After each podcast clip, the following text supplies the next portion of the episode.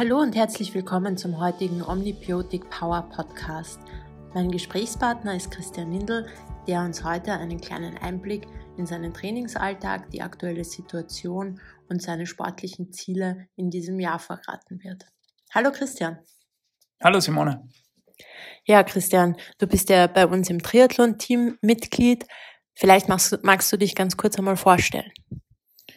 Ja, also es freut mich zuerst einmal enorm, dass ich die Chance habe, heuer im Omnibiotic Power Triathlon Team Mitglied sein zu dürfen und äh, auch mit wirklich tollen Teamkollegen und vor allem einen sehr, sehr tollen Partner im Hintergrund zusammenarbeiten zu können. Ähm, Triathlet bin ich seit 2010 oder besser gesagt, ich habe 2010 meinen ersten Triathlon gemacht, bin, glaube ich, wie viele zu dem Sport gekommen, habe äh, zufälligerweise ein Bekannter von mir hat wo teilgenommen und hat gesagt, ob ich zuschauen kann, ich mir gedacht, ja, das schaue ich mir mal an. Hab das gesehen und hab mir gedacht, naja, ähm, ein Rennradl habe ich, Laufschuhe habe ich auch, ähm, Schwimmen habe ich irgendwann einmal äh, auch äh, grob gelernt. Ähm, da mache ich doch irgendwann einmal mit und somit ist das Ganze bei mir losgegangen.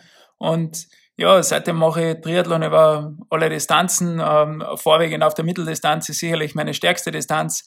Auf der Langdistanz war bisher zweimal bei der Weltmeisterschaft auf Hawaii und äh, habe dort zweimal ganz vernünftig gefinisht. Wobei ich einfach dazu sagen muss, dadurch, dass äh, ich ja kein Profi bin und einem ganz normalen Berufsalltag nachgehe, ist für ein sehr hohes Niveau auf der Langdistanz bei mir oft einfach die Zeit zum Trainieren äh, nicht genügend da und deswegen ist sicherlich die Mitteldistanz mit Abstand meine, meine stärkste Distanz.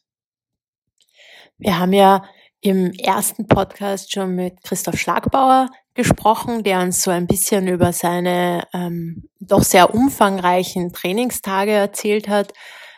Wie schaut das neben einem Fulltime-Job aus? Naja, bei mir schaut es meistens so aus, also ähm, ich trainiere dreimal die Woche, normalerweise jetzt im, im Sommer zweimal am Tag, also dass ich in der Früh schwimmen gehe und am frühen Abend oder am späten Nachmittag dann, je nachdem, äh, wann ich mit der Arbeit fertig bin, ähm, noch laufen oder Radfahren gehe und ansonsten die Trainingseinheiten eigentlich meistens nach der Arbeit mache oder was ja mittlerweile einfach sehr gut möglich ist, alles, was man indoor machen kann, äh, sowohl auf der Rolle wie auch sonst auf dem, auf dem Laufband oder halt auch das Krafttraining oder die Mobilisation kann man ja dann auch indoor machen oder wie wir halt in der aktuellen Situation ja alle dazu lernen, äh, einfach nach innen verlegen, nach zu Hause verlegen äh, und dort das Beste draus machen. Wie unterscheidet sich aktuell dein Training zu nicht-Corona-Zeiten und zu jetzt Corona-Zeiten? Ja, natürlich geht's mir wie allen anderen auch, dass ich aktuell nicht schwimmen kann. Ähm, aber die Situation ist, wie sie ist und äh, ist für alle gleich. Ähm, ich habe ein bisschen das Glück, dass äh, ich nicht äh, der beste Schwimmer bin oder besser gesagt kein guter Schwimmer bin, aber ähm, das Schwimmniveau, das ich habe, äh, das kommt da immer relativ schnell wieder. Ähm, das heißt, äh, bei mir wäre der Weg äh, sehr langer und sehr komplizierter, wirklich mich beim Schwimmen noch massiv zu verbessern. Äh, da müsste ich einfach sehr, sehr viel Zeit investieren, die ich aber nicht habe. Und deswegen ist für mich aktuell das Nicht-Schwimmen sicherlich weniger Problem als wie für viele andere. Und ähm, was den Rest betrifft, äh, wir haben ja in Kärnten das große Glück, dass wir noch draußen laufen dürfen. Ähm, ich laufe aktuell sicherlich vorwiegend äh, den Großteil und meine Radeinheiten absolviere auf der Rolle. Du hast ja heuer deinen ersten Marathon bestritten, vor circa einem Monat in Sevilla. Vielleicht möchtest du uns darüber ein bisschen erzählen. Ja, es war schon immer, ähm, Laufen ist ja so mein, mein großes Steckenpferd und, und wahrscheinlich äh, mit dem Radfahren oder neben dem Radfahren äh, sicherlich meine, meine stärkste Disziplin. Und die einzigen Marathons, die bisher in meinem Leben gelaufen bin, waren ja äh, in den Ironmans. Und ähm, da war für mich vom Gefühl her, ich habe immer gesagt, das hat für mich vom Gefühl her nichts mit Laufen zu tun. Das war immer irgendwie nach 180 Kilometer Radfahren, okay, Äh, man versucht so gut wie möglich oder so vernünftig wie möglich jetzt diese 42 Kilometer zu absolvieren, aber das war vom Gefühl her für mich nie wirklich ein Rennen. Und ähm, deswegen habe ich gesagt, ich will unbedingt einmal äh, einen Solo-Marathon laufen. Habe dann glücklicherweise, muss man auch dazu sagen, mich dazu entschieden, das schon im Februar ähm, heuer zu machen, um einfach einmal zu schauen, okay, was ist da möglich.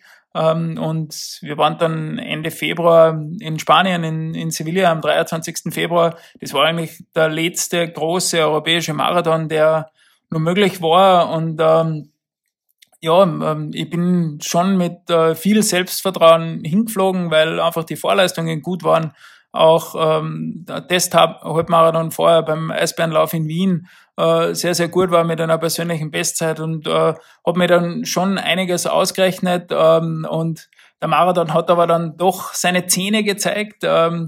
Und wie man immer so hört, der Marathon fängt bei Kilometer 30 an und äh, das war dann wirklich so angefangen, hat er schon bei Kilometer 28 bei mir. Es war ja alles Neuland, weil ich ja vorher noch nie in einem Rennen, Laufrennen so weit gelaufen bin und äh, die letzten Kilometer waren, waren sehr, sehr hart. Das Ziel war eigentlich unter 240 zu laufen. Gelaufen bin ich dann 240,07. Also es war denkbar knapp, äh, um das Ziel zu erreichen. Ähm, aber ich bin trotzdem äh, mit dem Debüt im Marathon doch zufrieden. Und wenn es die Situation zulässt, äh, werde ich im Herbst noch einmal einen Versuch starten in Österreich bei, beim Marathon, ähm, um dort die 240 zu knacken.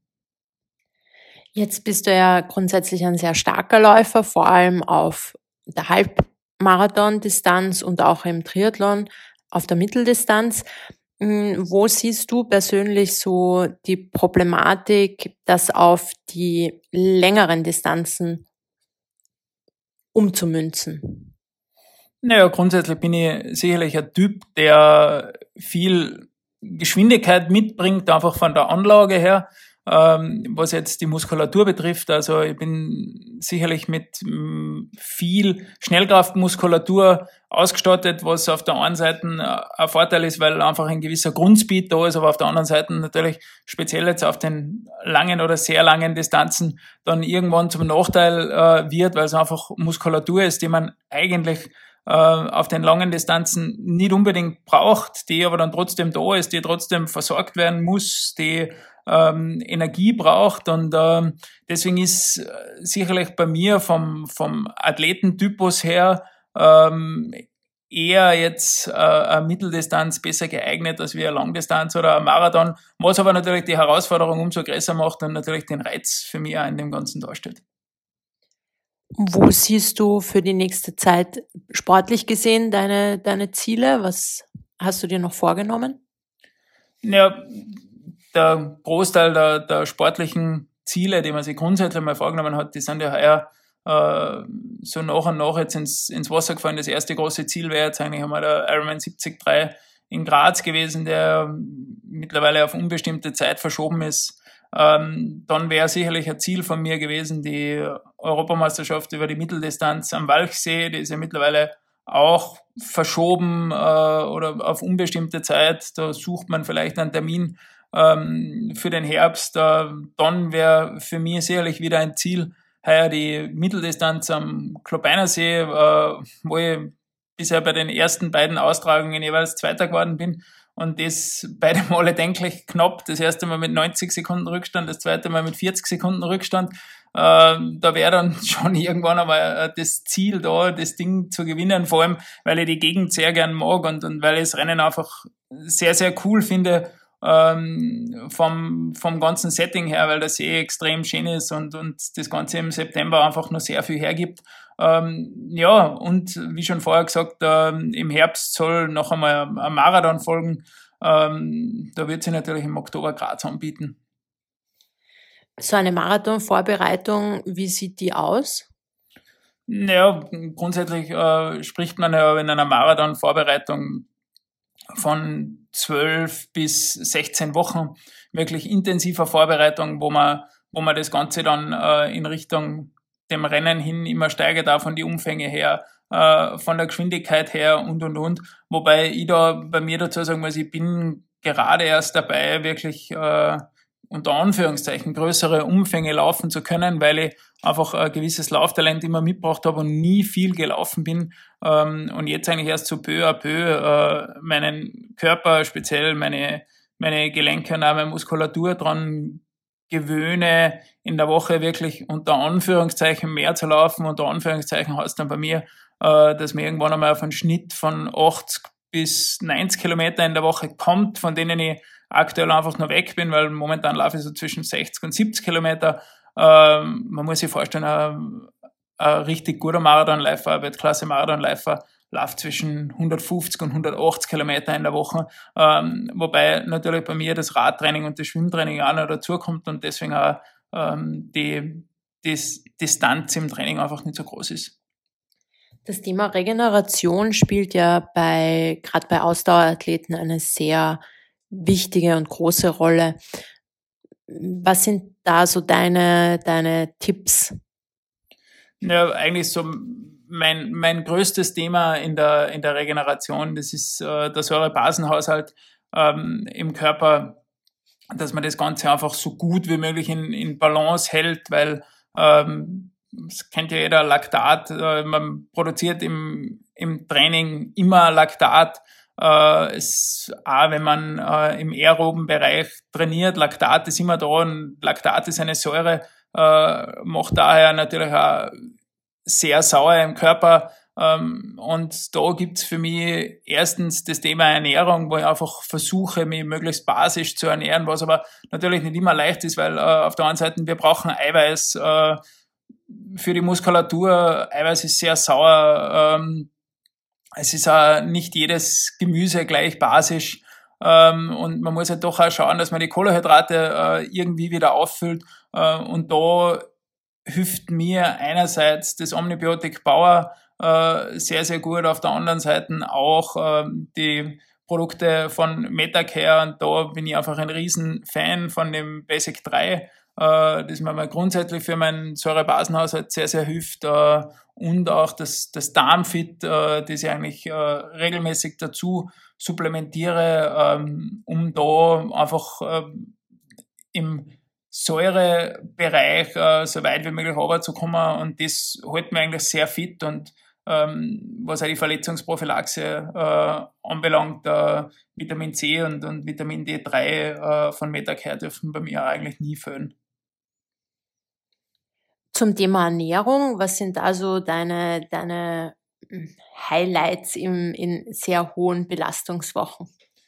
Naja, ähm, ich bin ja ein Athlet, der immer ein bisschen äh, mit seinem Gewicht kämpft äh, für sich selber.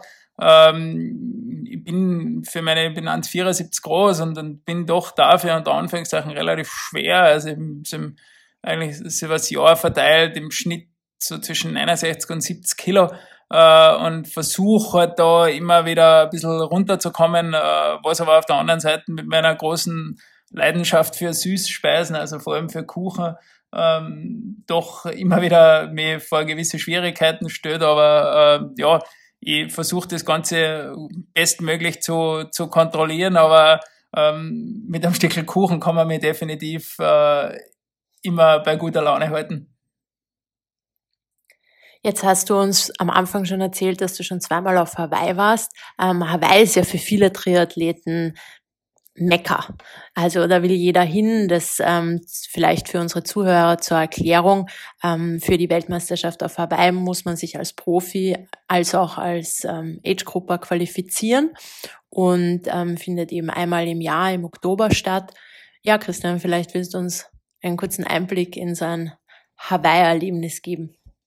Ja, Hawaii ist, ist, ist sicherlich ein sehr außergewöhnliches Erlebnis, schon einmal grundsätzlich, weil es einfach auf der ganz anderen Seite von der Welt ist.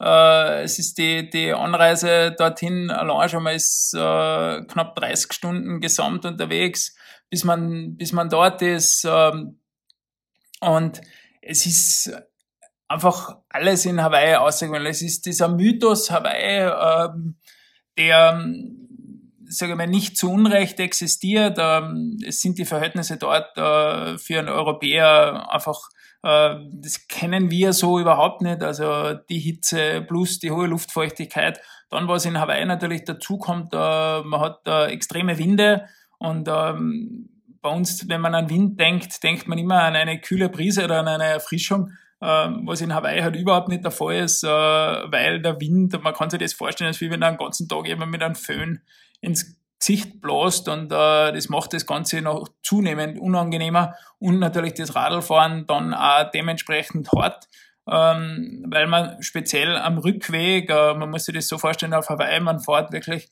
eigentlich kann man sagen, fast 90 Kilometer an der Küste entlang, fährt dann draußen in Harvey, ähm, einmal um eine Bellone, einmal dumm, ähm, und fährt dann wieder 90 Kilometer zurück und äh, speziell am Rückweg hat man halt sehr, sehr gerne Gegenwind und das macht das Ganze schon sehr speziell und das, das Laufen in Hawaii, äh, der Marathon hat erstens sehr, sehr viel Höhenmeter, glaubt man man hat knapp 350 Höhenmeter in Hawaii am Marathon, also es geht eigentlich fast nie geradeaus. Ähm, und man läuft einen Großteil des Marathons dann oben am Highway, wo man vorher mit dem Radl gefahren ist. Äh, und das macht das Ganze einfach sehr öde in der Lavawüste bei 40, 45 Grad und äh, keine Zuschauer, weil, weil es darf niemand äh, nach draußen. Ähm, kämpft sich dann jeder für sich selber eigentlich über, über diese 42 Kilometer. Und ähm, das Spezielle ist, ist definitiv das, dass dort ähm, immer an dem Tag definitiv der Beste gewinnt. Also Hawaii, glaube ich, hat überhaupt nichts mit Glück zu tun oder, oder mit irgendeiner Taktik, die funktioniert oder, oder nicht funktioniert. Äh, dort trennt sie wirklich immer die, die Spreu vom Weizen und da wird immer der, der stärkste Athlet gewinnen. Und äh, dieser Mythos mit der Energie der Insel, die zwei Vulkane, äh, fast immer, also letztes Jahr war das erste Mal seit, seit 40 Jahren keine aktive Lava auf der Insel, äh, Schwimmen im Meer, das extrem speziell ist, äh, aber wunder, wunderschön, äh, immer ohne Neo, äh, 6, 27 Grad Wassertemperatur. Äh, wir haben auch immer mal wieder auch das Glück gehabt, äh, Delfine zu sehen, Schildkröten zu sehen. Äh, also die ganze Unterwasserwelt auf Hawaii ist einfach sehr speziell. Und äh, ja, der, der ganze Mythos, der, der Langdistanz-Triathlon-Sport kommt von dort und äh, halt auch dieses, dieses große Ziel für, für viele, äh, versuchen sie jedes Jahr, glaube ich, knapp 250.000 Athleten weltweit äh, also Age-Gruppe zu qualifizieren und am Ende des Tages starten dann 2500 dort. Ähm, und dort dann äh, am Ali-Drive ins Ziel zu laufen oder ins Ziel laufen zu dürfen, muss ich dazu sagen, äh, weil für mich ist es immer wieder äh, einfach eine große Ehre, dort starten, überhaupt starten dürfen, zu dürfen äh, und zu können und äh, dort dann ins Ziel zu laufen. Äh, ist schon, schon was sehr Spezielles und, und was sehr äh, Außergewöhnliches im, im Triathlon-Bereich. Und ich bin schon stolz, dass ich das äh, zweimal geschafft habe. Äh, aktuell ist der Antrieb äh, nicht so da, jetzt äh, wirklich da wieder ein drittes Mal hinzufahren, aber schauen wir mal, was kommt da. Wenn ich ein drittes Mal hin will, dann, dann würde ich wirklich dort einmal äh, richtig gut performen ähm, und dazu fehlt aktuell einfach die Zeit. Zeit ist ja für viele sehr ambitionierte Age-Gruppe, also Altersklassenathleten, die das nicht hauptberuflich machen, eigentlich der größte limitierende Faktor. Was sind so deine Erfahrungen sollte man eher versuchen, sich möglichst viel Zeit für das Training freizuschaufeln, also wirklich ähm, zu versuchen, Zeit zu schaffen oder damit etwas entspannter umzugehen. Wir kennen dich ja in der Szene eher als ein bisschen einen entspannteren und lockeren Typen. Deswegen finde ich es auch ganz interessant, wenn du uns vielleicht mal deine Sicht zu diesem Thema erzählst. Ja, wie du schon richtig gesagt hast, also für mich, für mich steht einmal primär immer äh, die Freude an der Bewegung ähm, einmal an, an erster Stelle und, und dann äh, für mich so ein zweiter großer Punkt, äh, ähm, ich mache irrsinnig gern bei Rennen mit. Mir macht Rennen irrsinnig viel Spaß. Und äh, da versuche ich mich ja dann schon bestmöglich darauf vorzubereiten. Nur ich bin relativ schnell für mich draufgekommen, ähm, das funktioniert für mich überhaupt nicht, wenn ich da jetzt total steif irgendeinen Plan verfolge äh, und äh, einfach das mache, was irgendwo auf dem Zettel steht, weil das mündet bei mir relativ schnell entweder in einer Verletzung oder oder ja, einfach auch in einer gewissen Unzufriedenheit äh, und da vergeht man relativ schnell die Lust an dem Ganzen. Und ähm, wie wir alle wissen, äh, weiterentwickeln tun wir uns nur in der Regeneration. Und ähm, das ist also ein Punkt, äh, den mir meine, meine Lockerheit mit der ganzen Sache äh, sicherlich ein bisschen, ein bisschen zugute bringt, äh, dass ich einfach mit dem Thema sehr entspannt bin. Also ich, ich denke mal eher, äh, wenn es einmal schwer geht oder, oder wenn ich keine Lust habe, dann, dann, dann hat es einen Grund. Ähm, und dann versuche ich einfach äh, das bestmöglich aufzusaugen und dafür die nächsten Einheiten, die, die anstehen, ähm, umso besser umzusetzen. Und ähm, dadurch habe ich eigentlich nie einen Stress im Training, weil ich ja äh, im Rennen nie einen Stress habe, weil äh, ich, ich gehe jetzt nicht zu einem Rennen und sage, ich will, ich will gewinnen und wenn ich Zweiter wäre, bin ich enttäuscht, äh, sondern ich gehe zu einem Rennen, dem Rennen wegen. Ähm, ich kämpfe lieber den ganzen Tag mit zwei anderen gemeinsam um einen siebten und achten Platz ähm, und wer am Ende des Tages Achter, ähm, also wie ich bin vom Start weg irgendwo alleine, ich meine, das passiert in meinem Fall bei den Schwimmleistungen eh nicht. Äh, ich muss eh immer von hinten aufhören, aber äh, lieber ein Rennen, wo ich, wo ich wirklich die Competition hab äh, mit anderen um eine Platzierung, äh, als wie irgendwo äh, locker zu gewinnen oder solo äh, unterwegs zu sein und dann als, als Zweiter ins, ins Ziel zu laufen. Also wie gesagt, da geht es mir viel mehr um das, um das Rennen an sich und die Platzierung ist nicht so wichtig. Und deswegen, glaube ich, bin ich auch sehr entspannt, was mein Training betrifft und äh, setze schon sehr, sehr viel in Richtung Regeneration und denke mir immer, wenn ich keine Lust habe, dann hat es einen Grund. Ich glaube, jeder von uns kann sich vorstellen, dass so ein Triathlon auf der Langdistanz eine extreme Herausforderung für das ganze System darstellen. Natürlich auch an das Energiesystem, also Energiebereitstellung.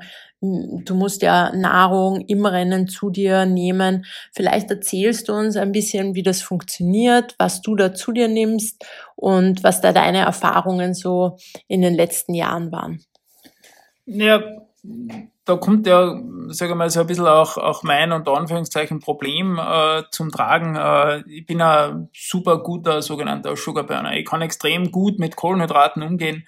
Äh, und äh, Kohlenhydrat, ich verwehrt Kohlenhydrate sehr, sehr gut und, und kann daraus sehr, sehr viel Energie gewinnen. Das Problem auf der, auf der Langdistanz ist nur, ähm, wir bräuchten auf einer Langdistanz mehr Kohlenhydrate als wie was wir in diesem Zeitraum verstoffwechseln können. Ähm, das ist so der, der Klassiker, den, den viele kennen, dass halt dann irgendwann der, der Ofen aus ist.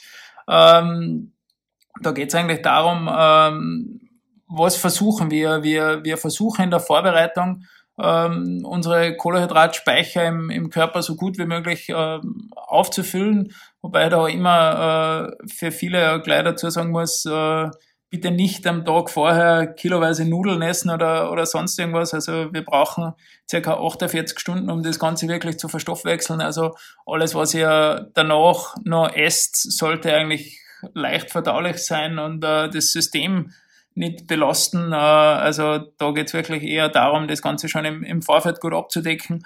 Aber dann ist es so, dass man ja circa alle 45 Minuten wieder äh, seinen Energiebedarf decken soll oder muss, um äh, nicht irgendwann in ein Defizit zu kommen.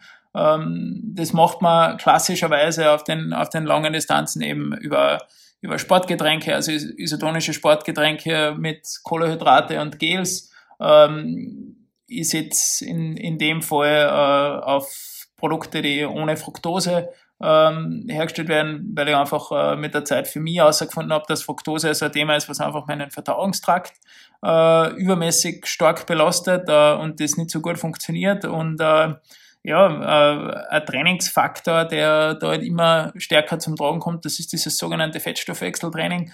Ähm, das ist äh, Training einfach in einem sehr niedrigen Intensitätsbereich, äh, um diesen sogenannten Fettstoffwechsel besser zu trainieren. Ähm, um so viel Fett wie möglich äh, zu verbrennen, weil Fett haben wir alle, egal wie dünn wir sind, äh, Fett haben wir alle mehr als wie genug für diese Distanzen. Äh, und da wäre dann einfach für, um wirklich auf, auf hohem Niveau sehr, sehr lang performen zu können, äh, das Ziel, einen möglichst gut ausgeprägten Fettstoffwechsel zu haben äh, und dann einfach Kohlenhydrate noch zusätzlich zuzuführen. Äh, das ist sicherlich für mich auf, auf längere Distanzen gesehen äh, die größte Herausforderung. Einerseits, was den Stoffwechsel betrifft, andererseits äh, sind es bei mir, wie schon vorher angesprochen, speziell beim Laufen einfach nur die, die, die Laufumfänge, die mir abgehen, um das Ganze muskulär äh, besser vertragen zu können. Jetzt kann man sich das am Rad ja ganz gut vorstellen. Das sind die Trinkflaschen. Ähm, auf den Triathlon-Rädern sind ja auch so Trinksysteme. Aber für unsere Zuhörer, die jetzt von Triathlon noch so überhaupt keine Vorstellung haben, wie funktioniert das beim Laufen? Naja, man muss sich vorstellen im Rennen, also wenn man jetzt zum Beispiel Hawaii hernimmt, wenn man das am Anfang hört, denkt man sich, braucht überhaupt kein Mensch in Hawaii, ist jede Meile, also alle 1,6 Kilometer eine Verpflegungsstation äh, auf der Strecke. Also das heißt, da gibt's alle 1,6 Kilometer gibt's äh, Getränke, Wasser, Eis, vor allem viel Eis, man braucht sehr, sehr viel Eis zum Runterkühlen äh, Schwämme, Gels etc.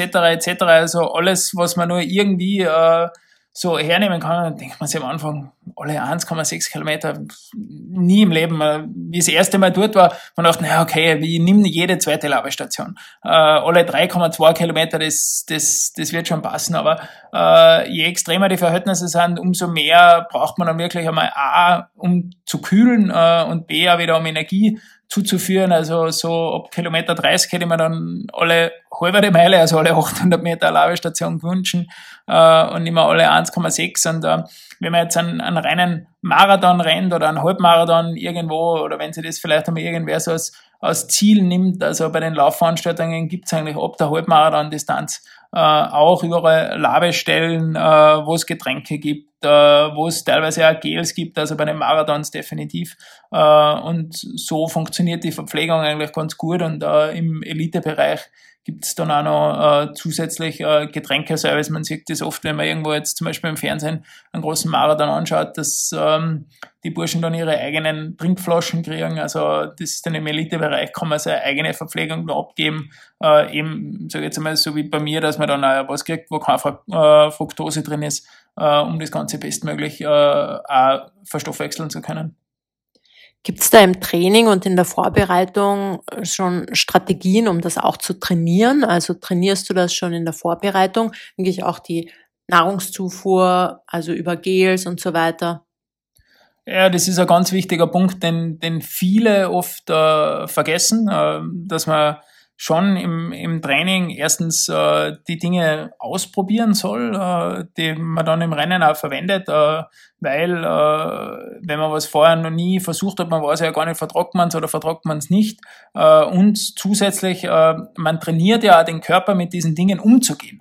Ähm, es ist ja jetzt heute nicht äh, alltäglich, dass man jetzt äh, ein hochkonzentriertes Kohlehydratgel zu sich nimmt. Das ist ja jetzt auch äh, keine Substanz, die für den Körper gewöhnlich ist. Äh, und je öfter der Körper sowas kriegt, umso besser kann er es natürlich in weiterer Folge auch verstoffwechseln.